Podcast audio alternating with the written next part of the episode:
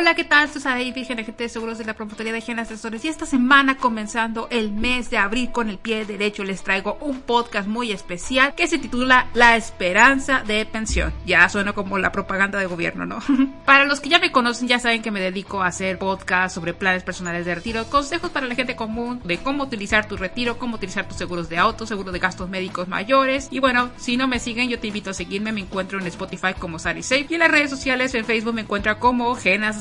Ya sin más, comencemos el episodio. ¿Alguna vez se han preguntado por qué dicen que no vamos a tener alguna pensión? ¿Por qué las personas que estamos en la nueva ley, la ley del 97, no vamos a tener alguna pensión? Todo el mundo lo dice. Lo dice el señor de los tacos, lo dice Chonita, lo dice tu tía, lo dice tu prima, lo dice las personas del trabajo. Todo el mundo parece tener algo que decir sobre las pensiones. Todo el mundo parece saber que no vamos a tener ninguna pensión, pero muy poca gente, la verdad es que sabe por qué. Y esto es el tema principal que vamos a ver aquí. ¿Por qué varios economistas, por qué mis amigos dicen que las pensiones son una bomba de tiempo? Pues verá, Mauricio Ramírez Grajeda lo explica muy elocuentemente en la revista El Economista en una nota que llamó Las pensiones en México, crónica de una crisis anunciada. Me suena muchísimo a un libro de Gabriel García Márquez que dice Crónica de una muerte anunciada. Haz de cuenta que yo creo que ahí se inspiró para poner este título de la nota, en el que explica de manera muy elocuente y por eso le estoy dando su, debido crédito el por qué las pensiones en México son un reto. Y es que habla de que al menos el 15% del presupuesto de egresos ya se destina para pagar las pensiones. Eso es muchísimo dinero. Y además comenta que uno de los principales problemas de las pensiones actualmente es que el gobierno parece otorgar una pensión universal sin importar el estatus de la persona. A ver, ¿cómo está eso? Pues es que las pensiones deberían de ser otorgadas a las personas que realmente lo necesitan y no las personas que no lo necesitan. Vemos personas que son de la Comisión Federal de Electricidad, de Petróleos de México, personas que reciben pensiones muy jugosas a pesar de que tienen un estatus económico demasiado alto y vemos personas que realmente necesitan una pensión y sin embargo reciben una pensión mínima garantizada o a veces ni siquiera tienen derecho a una pensión, tienen, se van por una negativa de pensión y la verdad vemos casos muy tristes. Entonces, ¿por qué? ¿Por qué estandarizar el tema de la pensión? La pensión se tendría que otorgar a las personas que realmente lo necesitan, no al tipo o la tipa que conduce un Audi,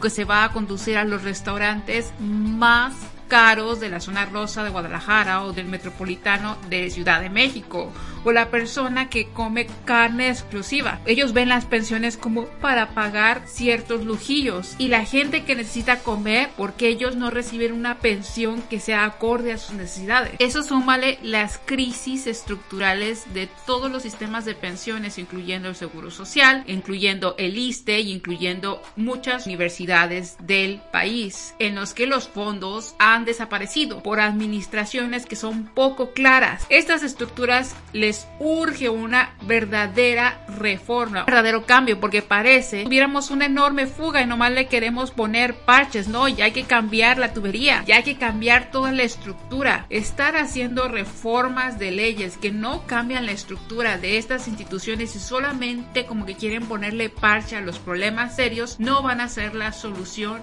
real para este país y sobre todo el futuro de México. Número 3 sobre el sistema de pensiones es que no hay una verdadera homogenización sobre cómo se reciben las pensiones. Actualmente estamos conviviendo en el 2022 con tres tipos de pensión. O sea, es un chilaquil. Por un lado tenemos el sistema de BD, que es beneficio definido. Eso entra en todas las personas de la ley vieja, al menos en el IMSS, antes del 1 de julio de 1997 y para los del ISTE antes de la reforma del transitorio número 10. Este sistema consistía en que les iban a dar una pensión de acuerdo a su edad y semanas cotizadas. Este es el viejo sistema, el sistema que agoniza, el sistema que permitía que la gente recibiera pensiones muy jugosas. ¿Por qué?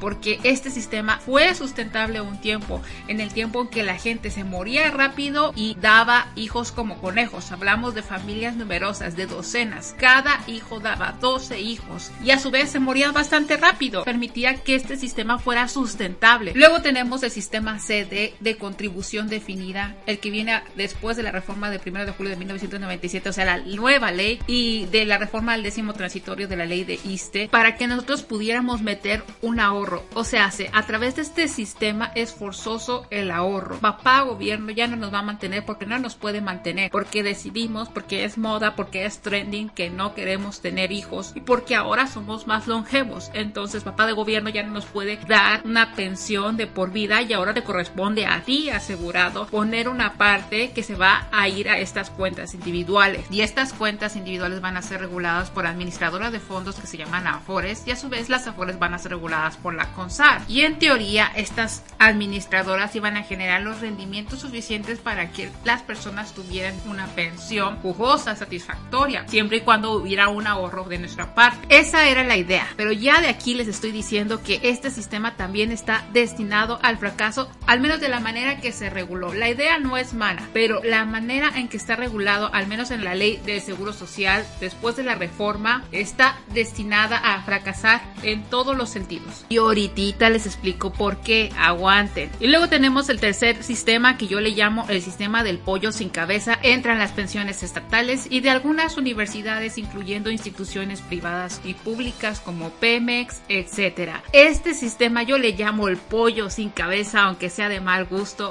porque ya está muerto, solamente que no se ha dado cuenta. Me van a decir, ay Saraí, no seas cabrona, no andes diciendo esas cosas. Mira, la verdad es que ya está muerto solamente que no se ha dado cuenta. ¿Y por qué está muerto? Estas son una de las razones. La falta de claridad en los procesos de pensión, el hecho de que los directivos que toman las decisiones respecto a los fondos son personas corruptas que usualmente están desapareciendo estos fondos. ¿No me crees? Últimamente se han estado creando leyes internas para evitar que las pensiones se otorguen de manera rápida, expedita y es más, se le está exigiendo a los trabajadores que trabajen más. ¿Crees que es coincidencia? No lo creo. La poca claridad en el sistema de elección de las personas que toman las decisiones en estas instituciones también es un factor muy importante y la falta de regularización de esos fondos por parte de las instituciones públicas también es otro factor por el que están colapsando estos sistemas de pensión. Y si todavía no está muerto el pollo, ya está en el matadero. Ouch, yo sé que muchísimo de mis conocidos les va a pesar todo esto que les estoy diciendo, pero miren, a mí no me pagan por hacer esto. Yo lo hago por gusto, les estoy diciendo las verdades y no me quieren creer, pues bueno, el pollo no sabe todavía que está muerto.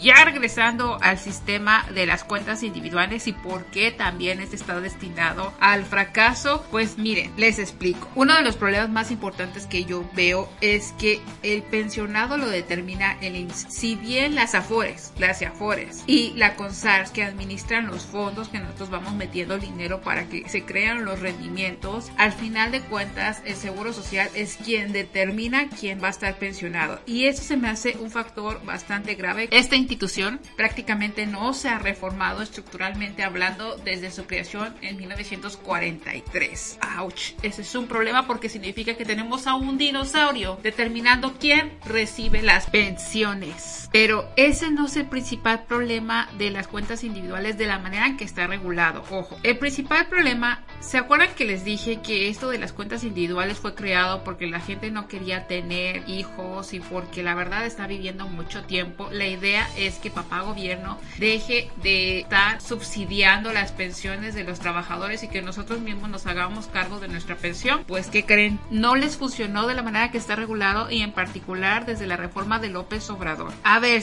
y explícame por qué no les funciona. Pues, chéquense. Nosotros los de la nueva ley, la de la ley 97 de Seguro Social, nos jubilamos de esta manera. Acuérdense que nosotros cuando ya tenemos un salario formal, un salario formal que está pagando las contribuciones al Seguro Social, se forma un fondo que está destinado a la pensión de vejez y de cesantía así como de riesgos de trabajo, de maternidad, etc. Estas cuotas están conformadas de manera tripartita, una parte por el gobierno, una parte patronal y otra parte de nosotros que nos descuentan en cada nómina y lo vemos y nos duele el corazón, nos duele el codo. A raíz de la reforma, la parte patronal aporta más que la trabajadora, lo que ha ocasionado que el 56% del trabajo sea informal y el 86% de la población no tenga seguro social, es decir, el 86% de la población no esté aportando al seguro social, no está formando el fondo para tener una jubilación de cesantía y de vejez.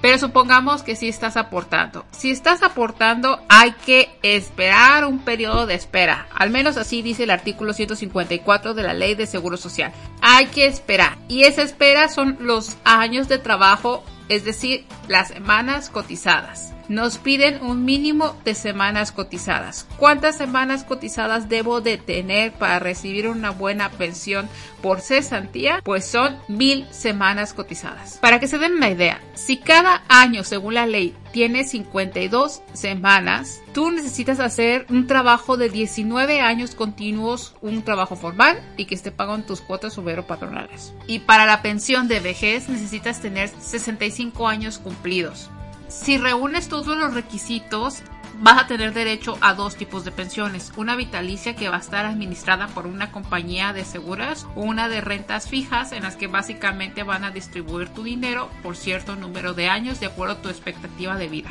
O se hace de acuerdo a lo que dicen las estadísticas que según vas a vivir. Pero si no reúnes los requisitos de las semanas cotizadas y tienes 750 semanas cotizadas, vas a poder acceder a un gran beneficio que acaban de aprobar, que es una pensión mínima garantizada que básicamente viene siendo como un 30% de tu último salario registrado.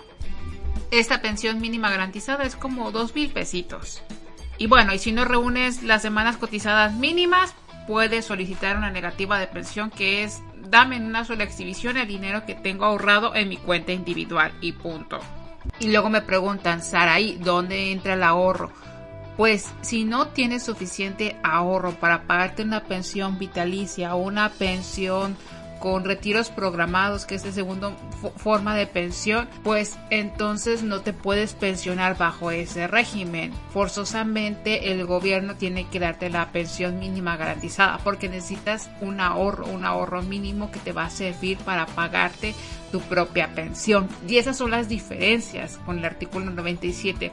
Entonces aquí claramente ya estamos viendo cuáles son las fallas. La primera falla es que todo termina regresando al gobierno. Seguimos dependiendo del gobierno para ver si tiene fondos suficientes para darnos la pensión mínima garantizada. O sea, sigue generando esa dependencia que fue lo que en primer lugar generó que se reformara la ley de seguro social. ¿Se acuerdan que les dije que el problema era que había muy poca gente y la gente que había ya vivía más tiempo y por eso el gobierno ya no se quería hacer cargo del pago de las pensiones y por eso reformó la ley, por eso creó la ley del 97 y ahora hacemos un retroceso y se crea esto de la pensión mínima garantizada y hace y obliga al gobierno a garantizar una pensión de dos mil pesos, o sea, 30% del salario, que no le va a servir para nadie. Lo único que va a hacer es acelerar el colapso de todos los sistemas de pensión, llevándose de por medio a las personas que también ya están pensionadas. Sin fondos no se le puede dar pensiones a nadie. Imagínense, es como si todos estuviéramos en un tren en este vagón están los de la ley 97, en este vagón están las personas que ya están pensionadas y de repente alguien pone el freno estando el tren andando a una velocidad de al menos 200 kilómetros por hora. Y ese freno es el dinero. Se acaba el dinero, ponen el freno y el tren se descarrila, llevándose a todos los vagones, sin importar qué. Y es precisamente por eso que estamos hablando de una muerte anunciada, estamos hablando de una crisis financiera de, las pensiones que ya viene anunciada desde hace bastante tiempo, no solamente lo digo yo, lo dicen varios economistas, y la esperanza de pensión reside únicamente en el ahorro individual que hagan las personas, pero no en el Afore, sino en los planes personales de retiro del cual he hablado en múltiples podcasts aquí, se los he traído, se los he explicado, no importa cuáles elijan. Si deciden elegir un PPR con pésimo rendimiento y que es con base a un seguro de vida, un tipo de seguros Monterrey o un GNP, no importa. Lo importante es que comiencen y empiecen a dar los primeros pasos para garantizar su futuro. Ahora sí que no nos queda de otra más que aprender de los países europeos que ya tuvieron una situación similar y que tuvieron que evolucionar exclusivamente a los PPRs privados, dejando de lado completamente a la aportación del gobierno porque pues no se podían mantener de esa manera. Sufrieron, sí, sufrieron decadencia, sufrieron una generación de viejitos pobres y miserables, situación que depende de ti que no quedes igual. Así que hoy por hoy solamente depende la esperanza de pensión de las compañías de seguros que nos ofrecen estos maravillosos PPRs. Y con esta información yo me despido, les mando muchos besos, muchos abrazos. Recuerden que me pueden encontrar en Spotify como Safe y en las redes sociales como Gen Asesores. Recuerden no tomarse muy a pecho todos los comentarios que aquí le digo, yo lo hago exclusivamente como hobby. Mi, mi propósito únicamente aquí es informar. Y si tienen comentarios, comentarios de odio, quejas, bla bla bla bla, me pueden escribir en mi correo de genasesores.gmail.com.